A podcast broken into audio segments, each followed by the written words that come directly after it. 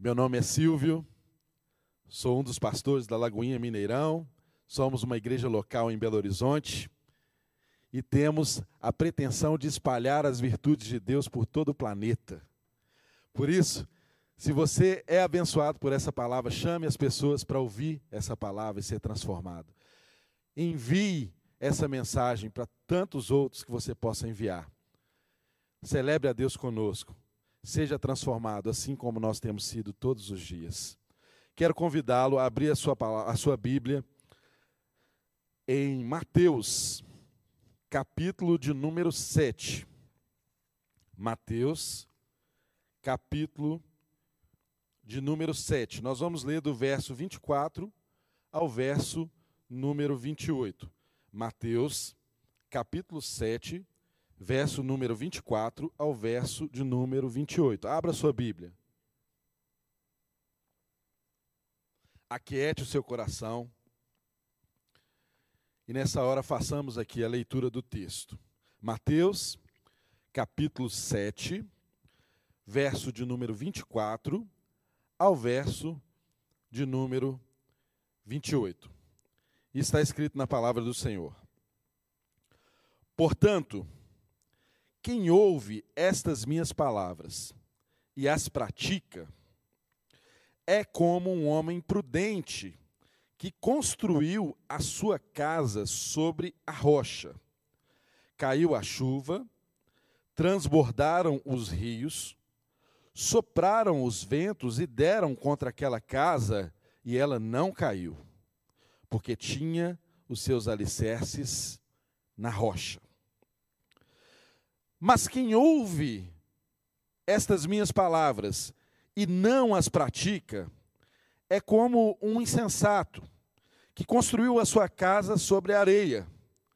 Caiu a chuva, transbordaram os rios, sopraram os ventos e deram contra aquela casa, e ela caiu. E foi grande a sua queda. Quando Jesus acabou de dizer essas coisas, as, multidão, multi, as multidões estavam maravilhadas com seu ensino, porque ele as ensinava como quem tem autoridade e não como os mestres da lei. Oremos. Pai, nós te damos graça, porque essa palavra, ela tem o poder de transformar as nossas vidas. Essa palavra, ela é sustento, ela é alimento para o nosso coração. Ela é instrução para a vida. Por isso nós oramos, pedindo ao Senhor que traga revelação da tua palavra a nós aqui nesse tempo, Senhor. Dependemos completamente do teu Espírito Santo. Unja ao Espírito de Deus quem prega, quem ensina. Apesar de mim, Senhor, usa-me conforme a tua vontade, para ministrar aos corações que ouvirão essa palavra. Em nome de Jesus, unja também, ó Deus, todos os ouvidos que ouvirão, para que o teu espírito, o teu espírito, o teu espírito mesmo, possa convencê-los do pecado, da justiça e do juízo, e promover a transformação necessária. Todos nós, ó Deus, nos rendemos diante da tua palavra e pedimos ao Senhor que nos ensine aqui nesse tempo, Senhor. Transforme o nosso coração, transforme a nossa forma de pensar, quebre paradigmas errados, preconcepções erradas da nossa vida, Senhor, e faça tudo novo nessa oportunidade. É a nossa oração, é o nosso desejo, mas nós também sabemos que é o desejo do Senhor expresso na tua palavra. O Senhor quer, o Senhor deseja fazer tudo novo o Senhor deseja nos edificar onde teremos a verdadeira segurança. E é por isso que nós pedimos ao Senhor que nos revele as tuas palavras para a tua glória. Em nome de Jesus. Amém. Amém. Irmãos, esse texto está localizado em um contexto muito importante de nós compreendermos para que essa parábola fique clara e possa ser aplicada às nossas vidas. Nós temos estudado aqui na nossa igreja as parábolas do reino. E cada semana temos aprendido lições profundas acerca daquilo que Jesus ensinava através de parábolas. Eu convido a você a nos acompanhar nos nossos canais, no Instagram, no YouTube, Lagoinha Mineirão, e lá você pode, inclusive, ouvir novamente as mensagens anteriores, de parábolas anteriores, que foram ministradas aqui desse púlpito e tanto nos abençoam. Mas nesse texto aqui de hoje, essa parábola, ela fala, ela é conhecida como a parábola dos dois construtores. Ela está retratada aqui no Evangelho de Mateus e também está retratada em Lucas. Daremos ênfase aqui ao texto em Mateus, capítulo 7. Mas, para nós termos uma compreensão adequada desse texto, nós precisamos localizá-lo em seu contexto. Percebam que esse é um texto conclusivo. Ele começa aqui com a expressão, com essa conjunção, portanto, verso 24, começa com essa expressão, portanto. Sempre que eu e você encontrarmos em um texto a expressão portanto, ela é de natureza conclusiva. Logo, nós precisamos investigar do que, que se estava tratando para que aquela conclusão tenha uma natureza lógica para nós, para que aquela conclusão tenha uma aplicação adequada ao nosso entendimento e possa verdadeiramente fazer transformação em nossas vidas. Então, não há como nós pensarmos esse texto aqui de forma isolada do seu contexto. Ele inicia-se com a expressão portanto, é uma conclusão.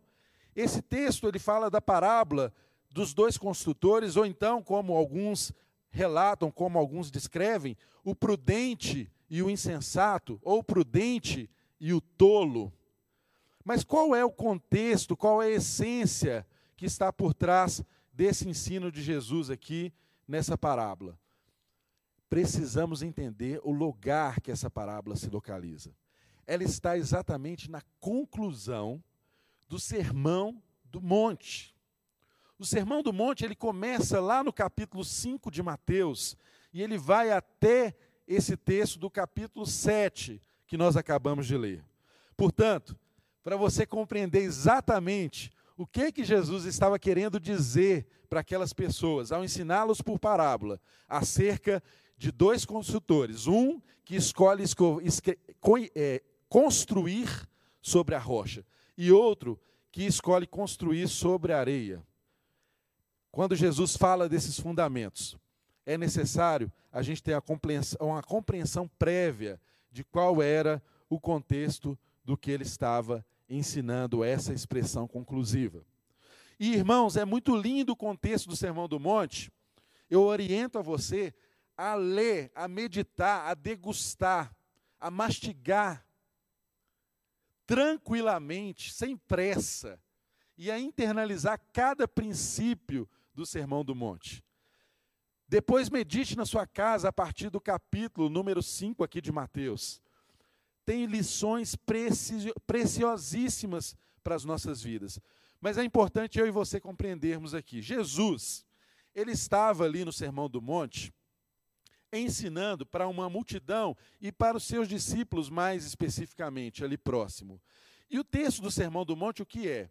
É Jesus trazendo para nós a descrição do Evangelho, é como se fosse um resumo do Evangelho.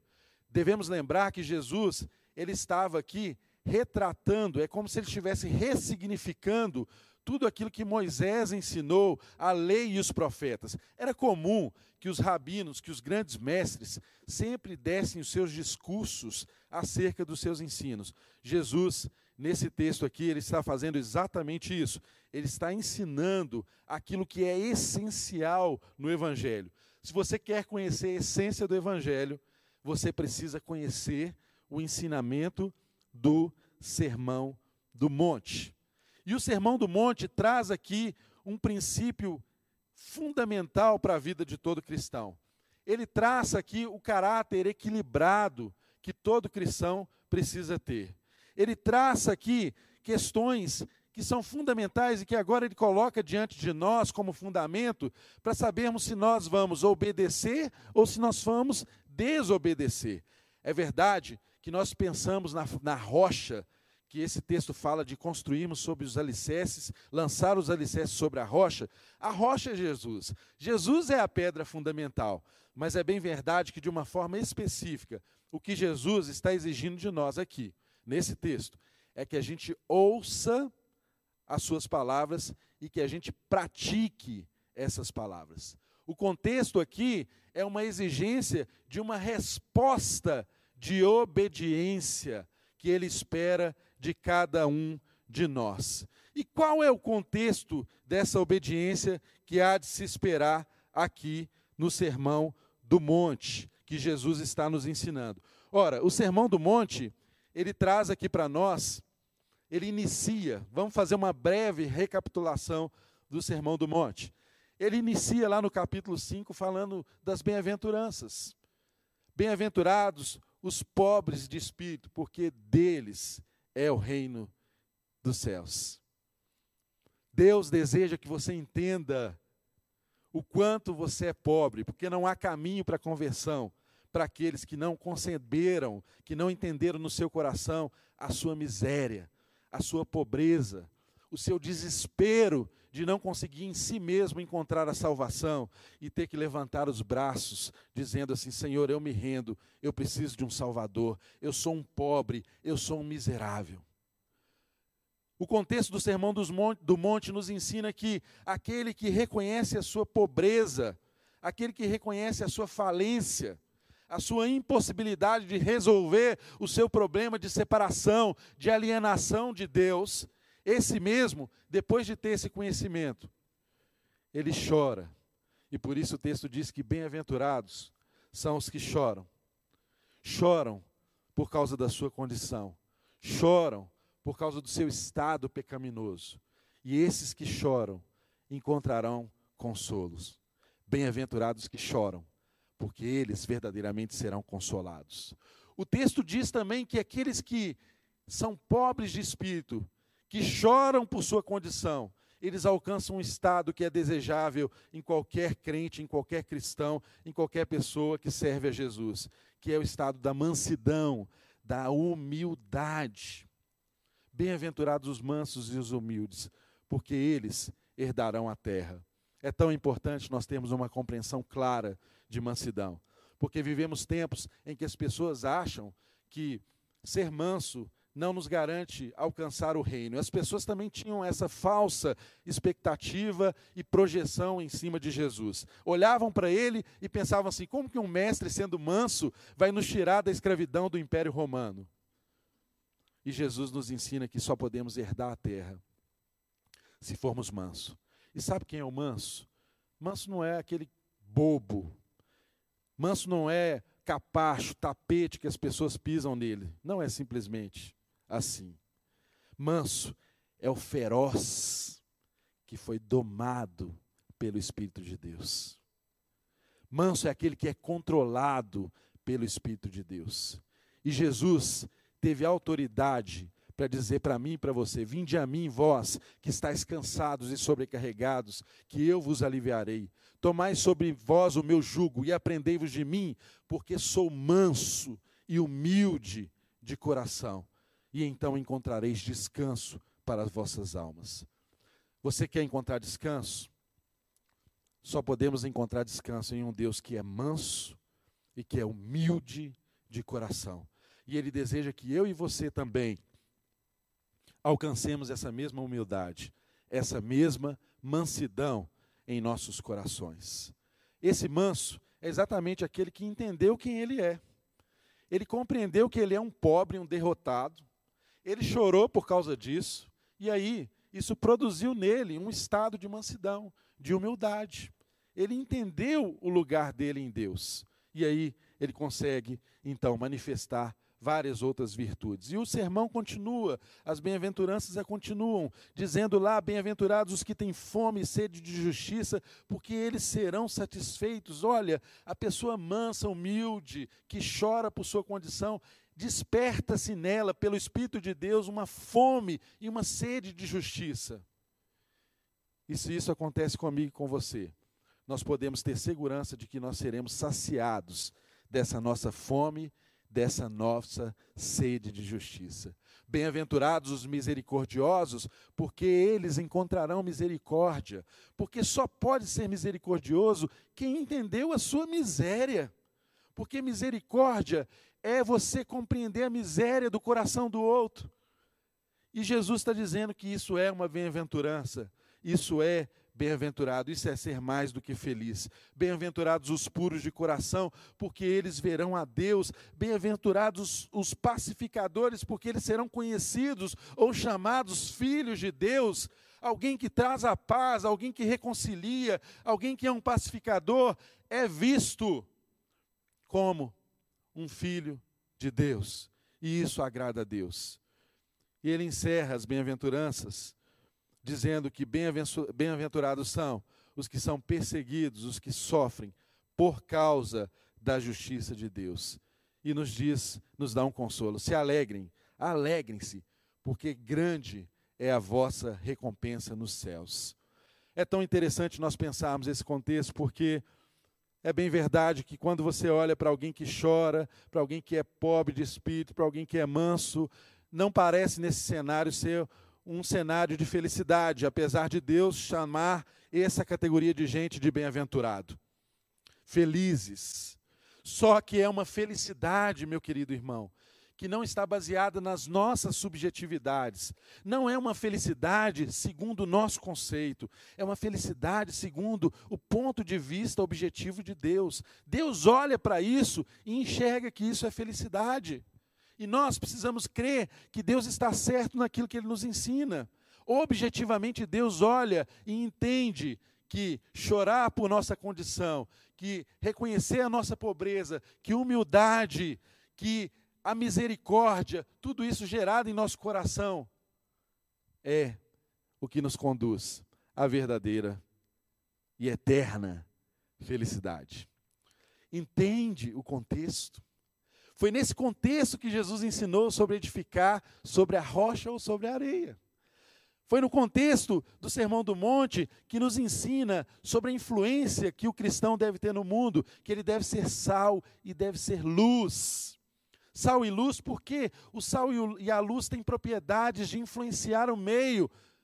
Onde está o sal, a, a matéria não apodrece, ele contém a deterioração.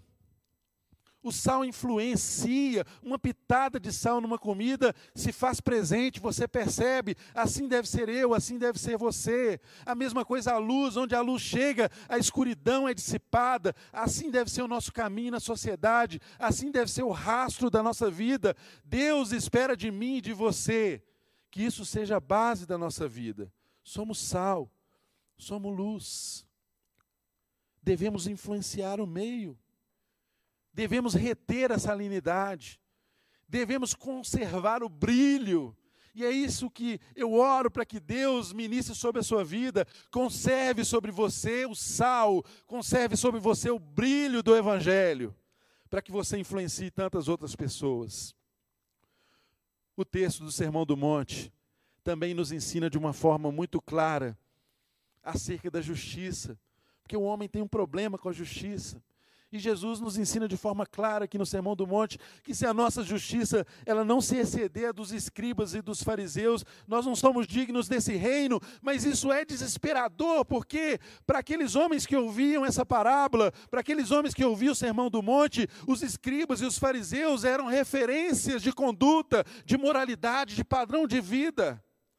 Esses homens haviam descrito ali e guardavam 248 mandamentos e 365 permissões, que eles mesmos estudaram e identificaram na lei e nos profetas. Então, como ser tão justo como um escriba e como um fariseu? Jesus estava dizendo de uma justiça que é profunda, que alcança os nossos corações. E ele começa no Sermão do Monte a aplicar essa justiça em várias áreas da nossa vida. Ele trata de questões de homicídio, ele trata de questões do adultério, ele trata sob essa ótica questões do divórcio, ele trata sob essa ótica questões de juramentos, de vingança, como você lida, como você trata o seu inimigo. O Sermão do Monte também nos ensina sobre práticas religiosas como que você expressa a sua devoção a Deus.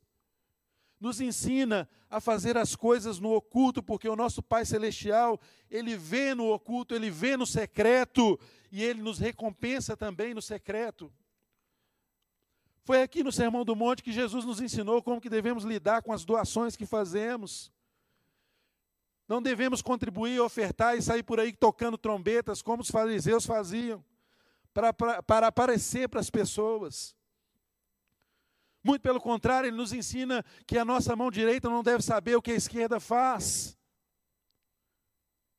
Ele nos ensina a orar, dizendo que é fundamental para a vida de um cristão, que as suas orações não podem ser alardes, as suas orações têm que ser habituais ali, fechando a porta do quarto, falando em secreto com Deus, se derramando, porque o Pai te vê em secreto e ele te recompensa em secreto. Ele fala da prática do jejum, de você não colocar estampado na sua face uma tristeza para as pessoas verem que você está jejuando. Não, isso é uma religiosidade falsa, morta, farisaica. E Jesus nos ensina que isso não é agradável aqui no Sermão do Monte. O Sermão do Monte também nos ensina sobre as nossas ambições da vida, as verdadeiras e as falsas ambições da vida. O que que nós devemos buscar? Está no Sermão do Monte, aquele versículo chave: buscar em primeiro lugar o reino de Deus e a sua justiça, e as demais coisas vos serão acrescentadas. O que que eu e você temos buscado? Qual que é o valor supremo, o bem supremo da sua vida? O que que você busca? Jesus estava mostrando para eles aqui que os pagãos são obcecados por um bem-estar material. Eles buscam é comida, é bebida, é vestimenta. Mas os cristãos, os cristãos não devem preocupar-se com isso. Os cristãos devem buscar o reino de Deus e a justiça de Deus. Isso não quer dizer que eu e você devemos ser negligentes com aquilo que é responsabilidade nossa. Mas nós não devemos ser consumidos por uma ansiedade por essas coisas porque essa ansiedade contradiz a fé e a confiança que eu e você dizemos depositar em Deus. Esse é o contexto do Sermão do Monte. E agora é que nós chegamos no ponto aqui do texto de hoje. É nessa ambiência que Jesus coloca diante de nós sobre qual alicerce nós vamos construir a vida. É nesse ambiente que ele coloca diante de nós o contraste que nós precisamos fazer agora entre aquilo que ouvimos e aquilo que fazemos, aquilo que praticamos. Percebam que a ênfase do texto, apesar de a figura que Jesus usa para ensinar sabiamente, ele era muito sábio para usar figuras que as pessoas que o ouviam nos ditos parabólicos entendiam perfeitamente, apesar da figura ser muito forte, que se fala de uma construção, nós não podemos nunca esquecermos de qual é a lição, o que que essa parábola está querendo nos ensinar, qual que é o assunto central que está tratando aqui. E o texto nos ensina, logo nas suas primeiras linhas aqui, no versículo 24. Quem ouve estas minhas palavras e as pratica é como um homem prudente. Quem ouve e a pratica é como um homem prudente. Qual que é o assunto se tratando aqui? O assunto é a prática daquilo que nós aprendemos, a prática daquilo que nós ouvimos de Deus. A prudência é a sabedoria aplicada de uma forma simples. A prudência implica em atitudes simples, é isso que Jesus está ensinando para esse povo. Talvez se Jesus dissesse assim: olha, vocês precisam ouvir e praticar essas palavras, e pronto, vocês serão prudentes, acabou. Talvez esse, entendimento não ficaria claro para eles, mas como Jesus era um bom mestre, um bom professor, um exímio mestre, ele então contou essa parábola para ilustrar para eles o que, que é verdadeiramente ser prudente, o que, que é verdadeiramente ouvir e praticar. A palavra de Deus tem sido pregada por tantos meios. Você mesmo agora está ouvindo a palavra de Deus ser proferida e pregada. Mas o que você vai fazer com isso? Qual lugar que essa palavra tem de fato na sua vida? Como que você recebe essa palavra? O que, que você faz com ela? Como que você pratica essa palavra? Essa é a questão aqui do texto. Isso é que faz a diferença entre um sábio e um tolo. Isso é que diferencia o prudente do insensato. Isso é o que diferencia um homem sábio de um homem louco. O que que você faz com aquilo que você recebe? O que que você faz com aquilo que você ouve? São dois construtores. Os dois construíram. Os dois construíram. E aí o texto nos traz uma reflexão muito interessante. Porque o texto diz assim: Jesus diz assim: Olha, é como um homem, aquele que ouve e pratica as minhas palavras, é como um homem prudente que construiu a sua casa sobre a rocha. Caiu a chuva, transbordaram os rios, sopraram os ventos, deram sobre aquela casa e ela não caiu, porque tinha seus alicerces na rocha. E no contraponto ele coloca o outro homem, o um homem tolo, que é exatamente aquele. Quem ouve estas minhas palavras, versos 26, quem ouve essas minhas palavras e não as pratica é como um insensato que construiu a sua casa sobre a areia. Cai o vento, transborda o rio, sopram os ventos. Caiu o vento é difícil, né? Caiu a chuva. Caiu a chuva, transbordaram os rios, sopraram os ventos.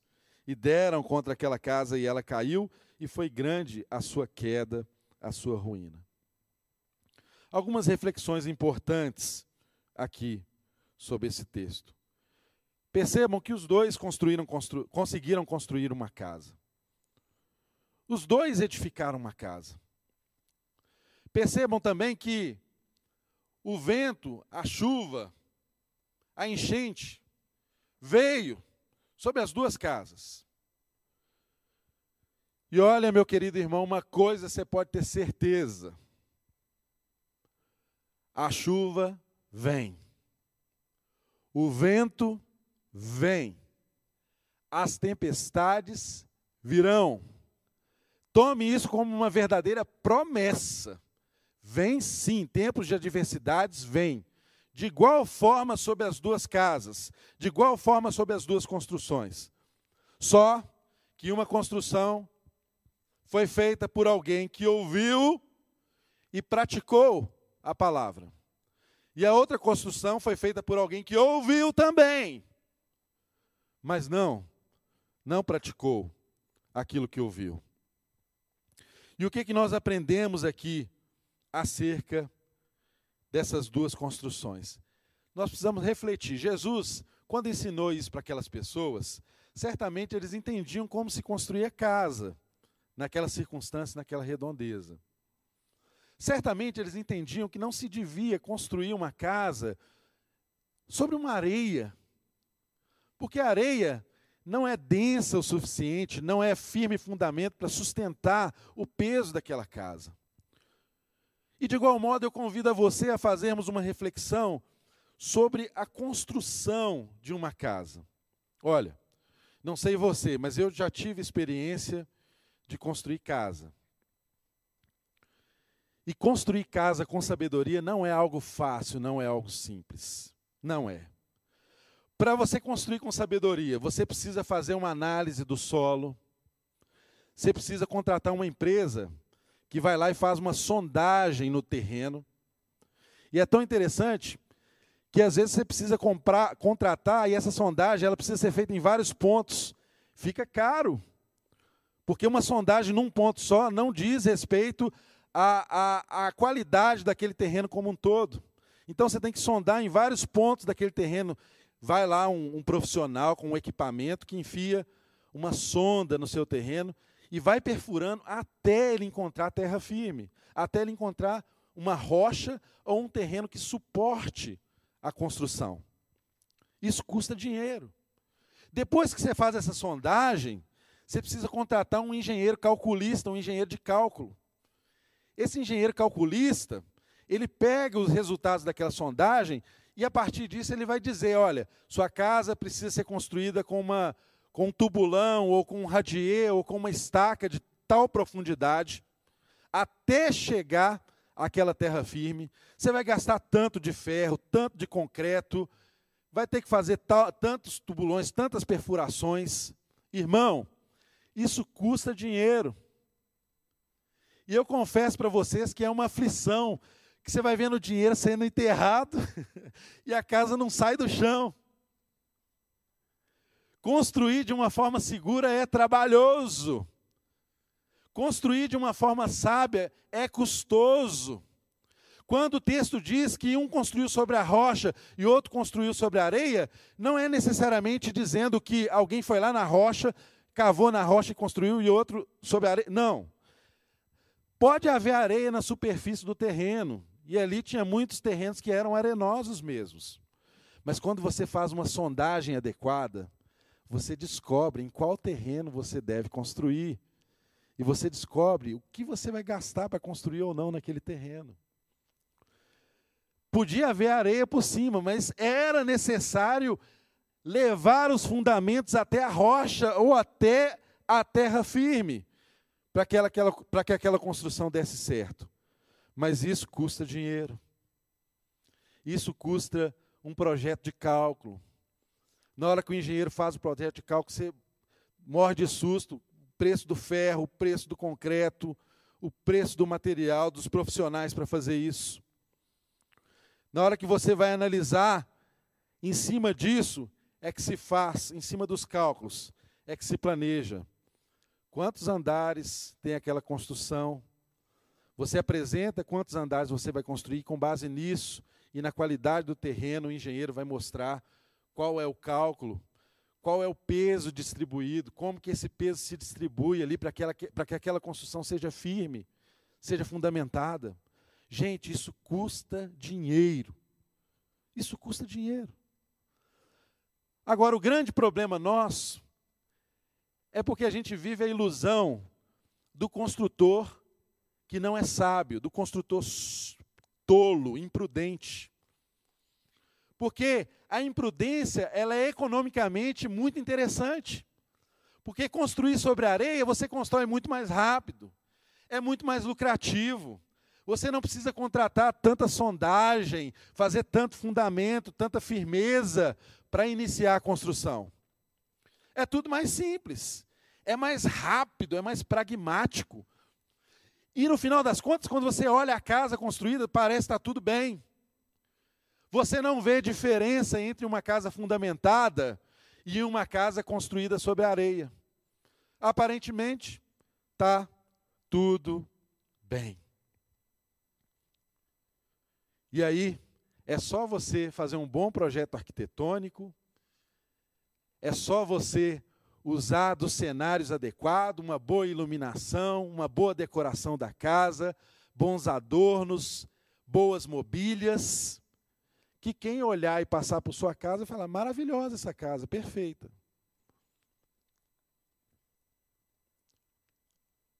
Mas nós só sabemos se essa casa é boa o dia em que a chuva vem.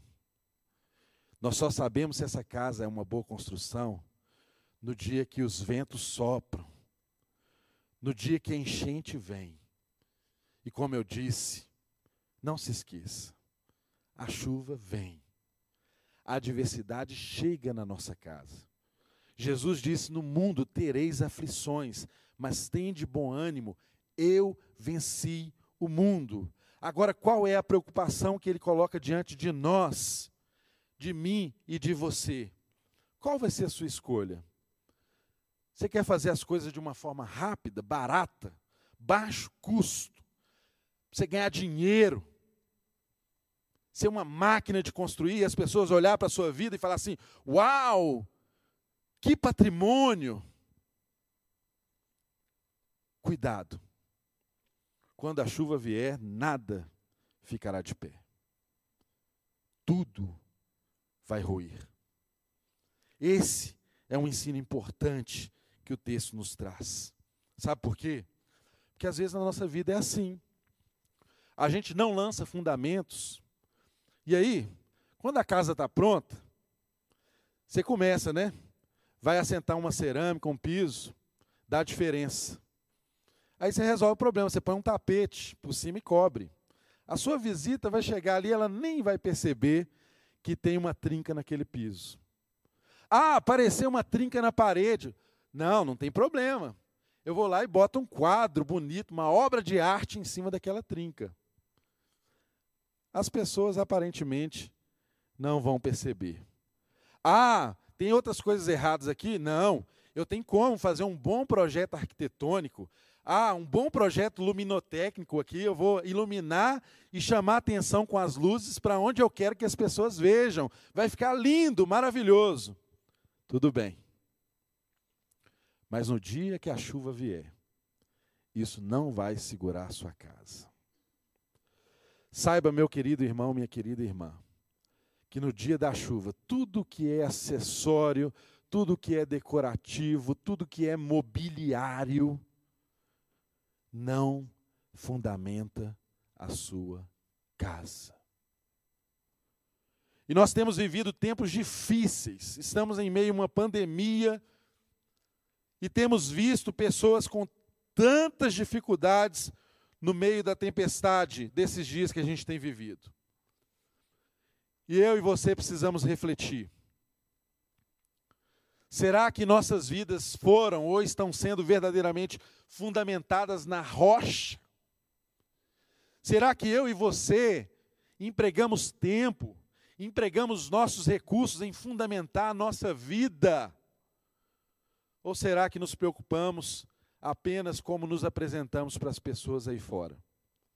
Porque quando vem esses tempos difíceis, quem está fundamentado na rocha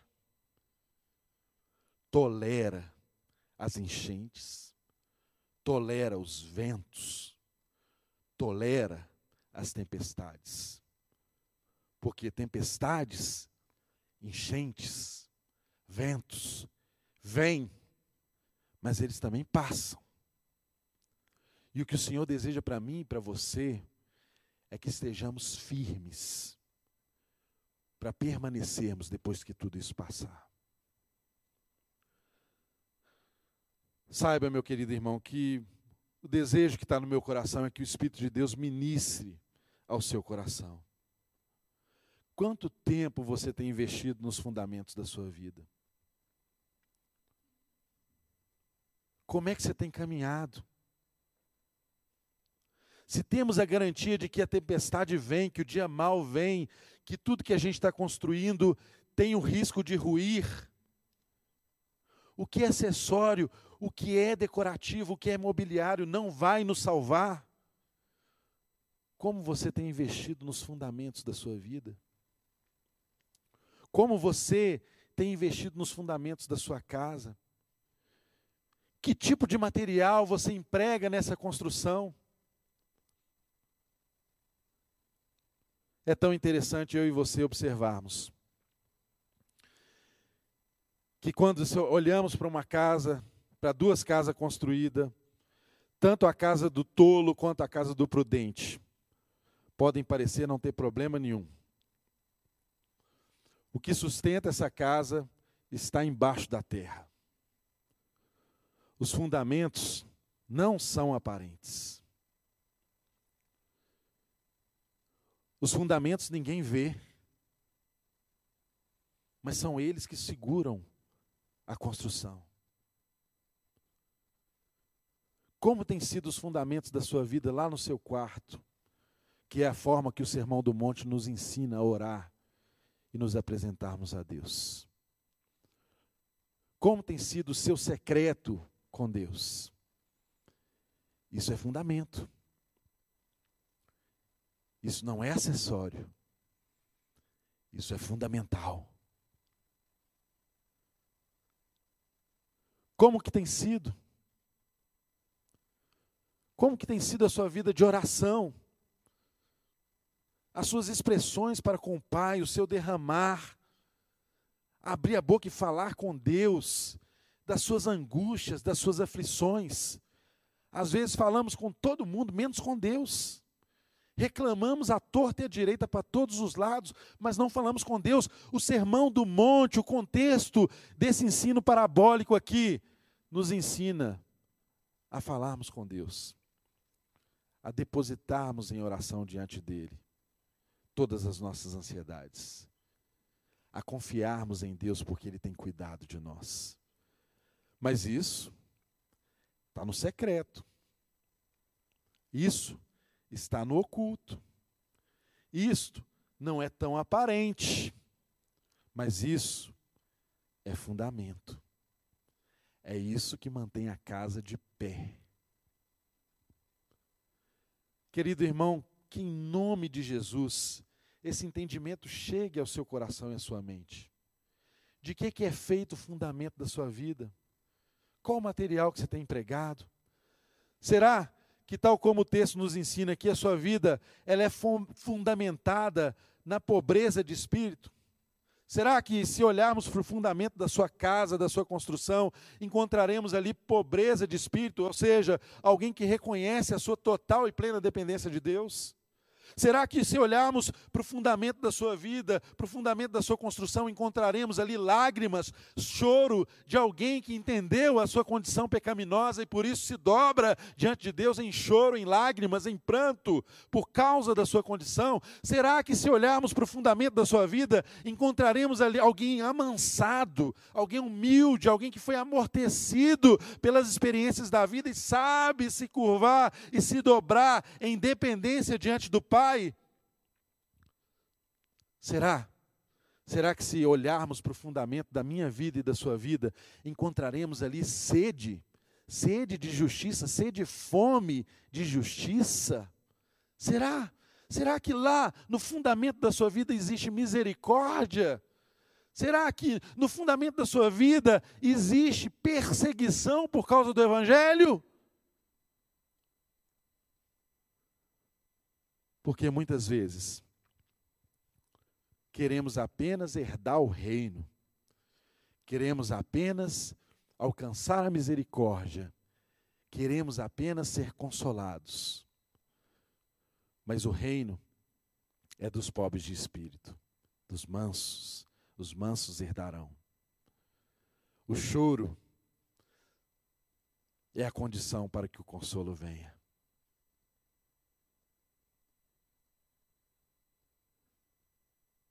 Só os pacificadores serão chamados filhos de Deus. Nunca aceite um evangelho que te ofereça bônus sem te apresentar os ônus. A fé, a vida cristã, ela deve ser uma vida fundamentada.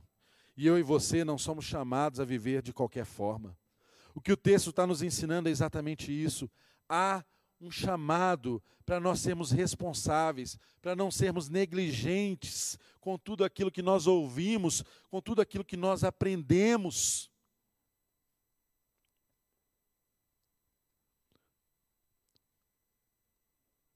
E eu quero dizer para você uma coisa muito séria. Às vezes, para consertar os fundamentos que foram lançados errados na nossa vida, o que precisa acontecer é a casa cair. A casa cair.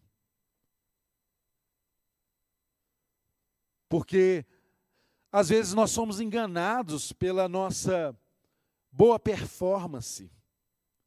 Você lançou um fundamento raso que dava para construir dois andares. Aí você está lá construindo. Primeiro andar está tudo bem. Segundo andar está tudo bem. Aí, já que está dando tudo certo, você mete o terceiro andar.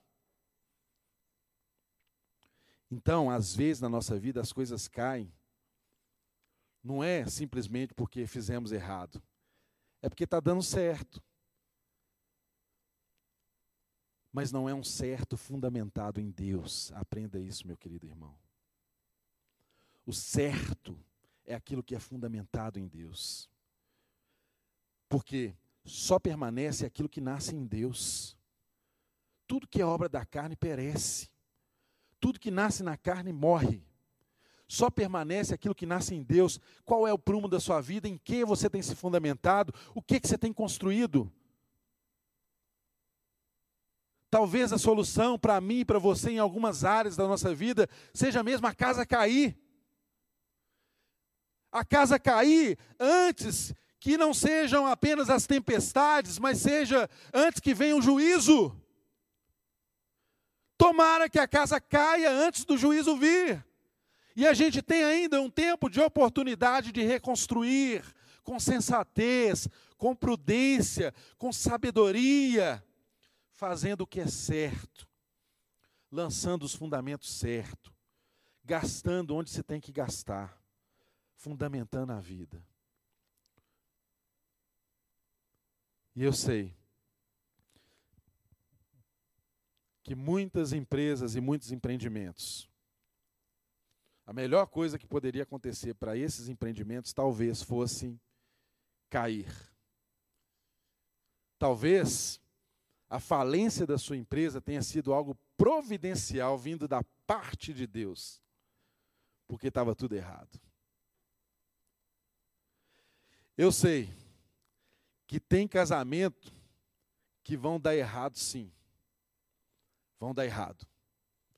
E nesses tempos de pandemia em que as pessoas estão próximas, tantas pessoas estão chegando à conclusão: olha, meu casamento deu errado. A casa caiu, eu não suporto essa pessoa.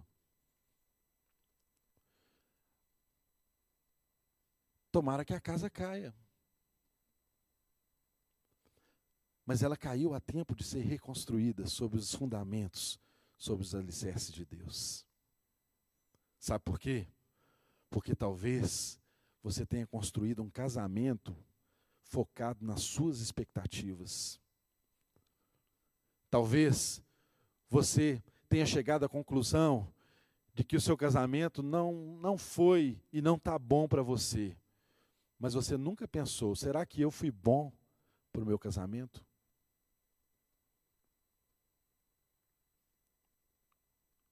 Senhor não brinca com essas coisas, meu querido. Nós somos responsáveis pelas decisões que tomamos. E que o Senhor fala com você nessa manhã, nesse tempo, é que ainda há tempo de se reconstruir aquilo que foi mal construído. Ainda há tempo de fundamentar aquilo que foi lançado fora dos alicerces ainda há tempo de uma nova oportunidade, ainda há tempo de se chegar à consciência de que as coisas estavam erradas sim, e se estão erradas, vão ruir, mas eu posso exercer o perdão, porque, meu querido irmão, minha querida irmã, o universo está baseado no perdão, o que constrói o universo é o perdão, todos nós estamos calcados no sacrifício de Jesus, o perdão pode chegar na sua casa, o perdão pode gerar reconciliação, o perdão pode gerar reconstrução, mas a construção que dá nos firmes fundamentos, nos alicerces. Quem sabe não seja a oportunidade de agora se quebrantar, reconhecer as suas pobrezas, nessa hora reconhecer que precisa chorar mesmo, que dói saber que é um soberbo, que dói saber que não é humilde, que não é amansado pela vida. E quem sabe isso não pode nos conduzir a um novo tipo de vida que tem um novo tipo de fundamento que está baseada em uma rocha firme que é Jesus, mas que é também a obediência àquilo que nós aprendemos dele. O ensino desse texto é muito claro. Eu e você precisamos compreender que não é bastante o mero conhecimento intelectual acerca daquilo que Deus fala conosco, acerca daquilo que Jesus nos ensina. para que isso seja uma verdade na minha vida e na sua vida, nós precisamos praticar aquilo que nos foi ensinado. É esse o desejo que eu e você precisamos ter no nosso coração. É isso que deve ser a maior ambição da nossa vida, fazer a vontade do nosso Pai. É essa mensagem do Evangelho para mim e para você hoje. Se você está ouvindo essa mensagem, saiba que a ruína ainda não é total. A ruína total, ela só acontece no dia do juízo, quando eu e você não teremos mais oportunidade para reconstruir as coisas. Mas que Deus, nesse dia, nesse tempo, possa realinhar o seu coração com tudo aquilo que Ele espera e deseja que eu e você manifestemos na vida. E eu e você nessa hora podemos nos, possamos nos curvar diante de Deus em uma atitude humilde, pedindo a Deus para nos dar uma nova oportunidade de fazermos da forma como aprendemos. Uma nova oportunidade de lançarmos os fundamentos, uma nova oportunidade de fazermos uma construção, ajudados pelo Espírito de Deus, empregando os materiais certos, mas lançando firme fundamento na rocha que é o Senhor, na rocha que é Jesus e na rocha que é obedecer aquilo que nós aprendemos dele.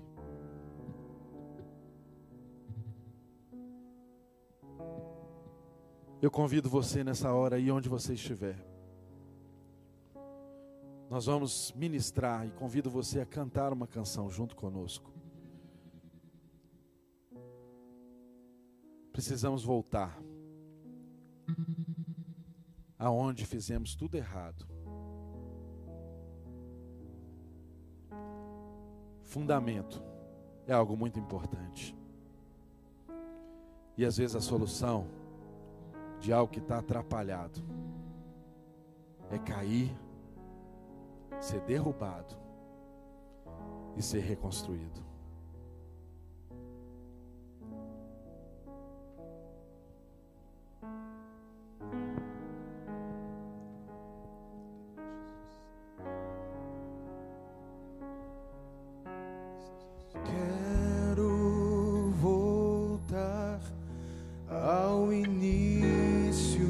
Faça dessa canção a sua oração. Fale com Deus. Encontrar-me contigo, Senhor. Se dobre diante do Pai nessa hora, Ele te ouve. Quero rever meus conceitos, Reveja. valores. Eu quero reconstruir. O próprio Deus te falou nesse tempo acerca do que deve ser a sua vida. Volte, volte, volte. Reveja, reveja, refaça. Por mais que seja custoso, Eu me arrependo. por mais que dê trabalho, se arrependa, se curve. Senhor,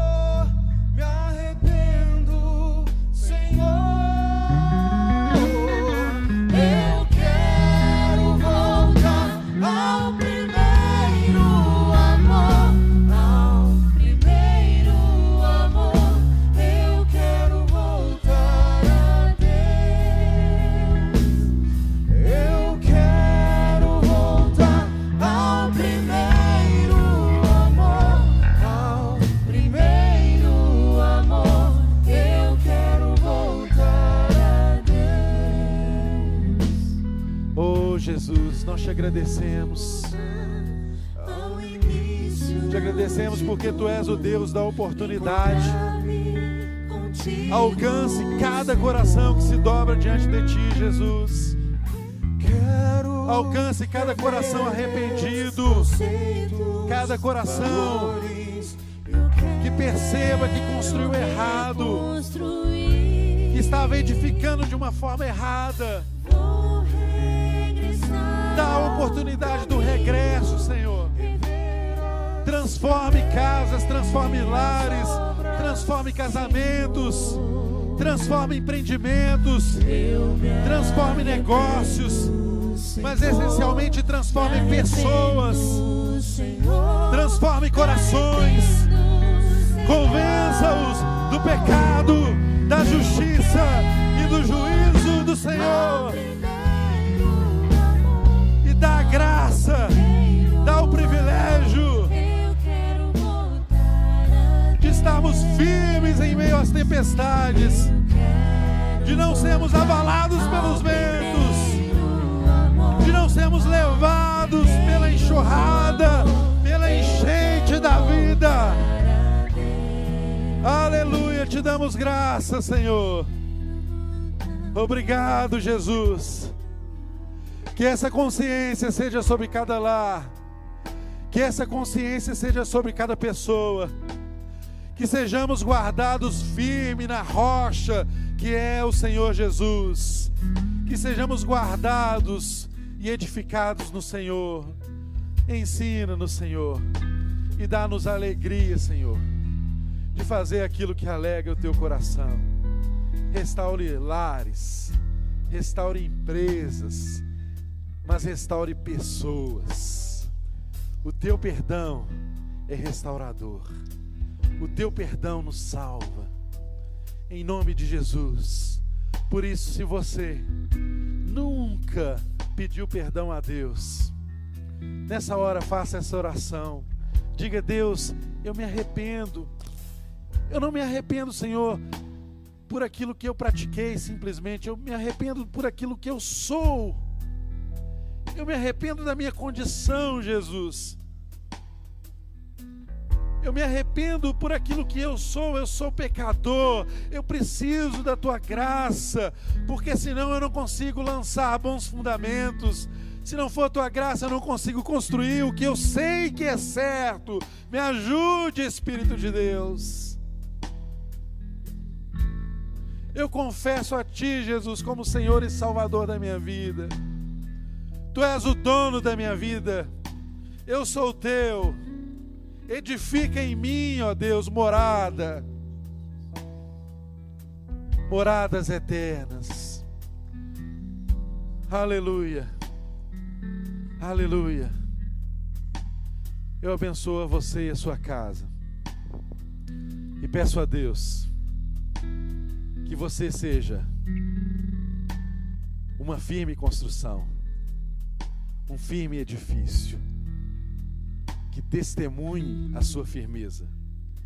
Depois que os ventos, depois que as tempestades, depois que as torrentes das adversidades passarem. Que você, que eu, que nossa casa permaneça firme, porque o nosso fundamento está num lugar firme. E o lugar firme que nós temos é Jesus Cristo de Nazaré. Por isso, a Ele a glória, a honra, o louvor pelos séculos dos séculos. Aleluia. Amém.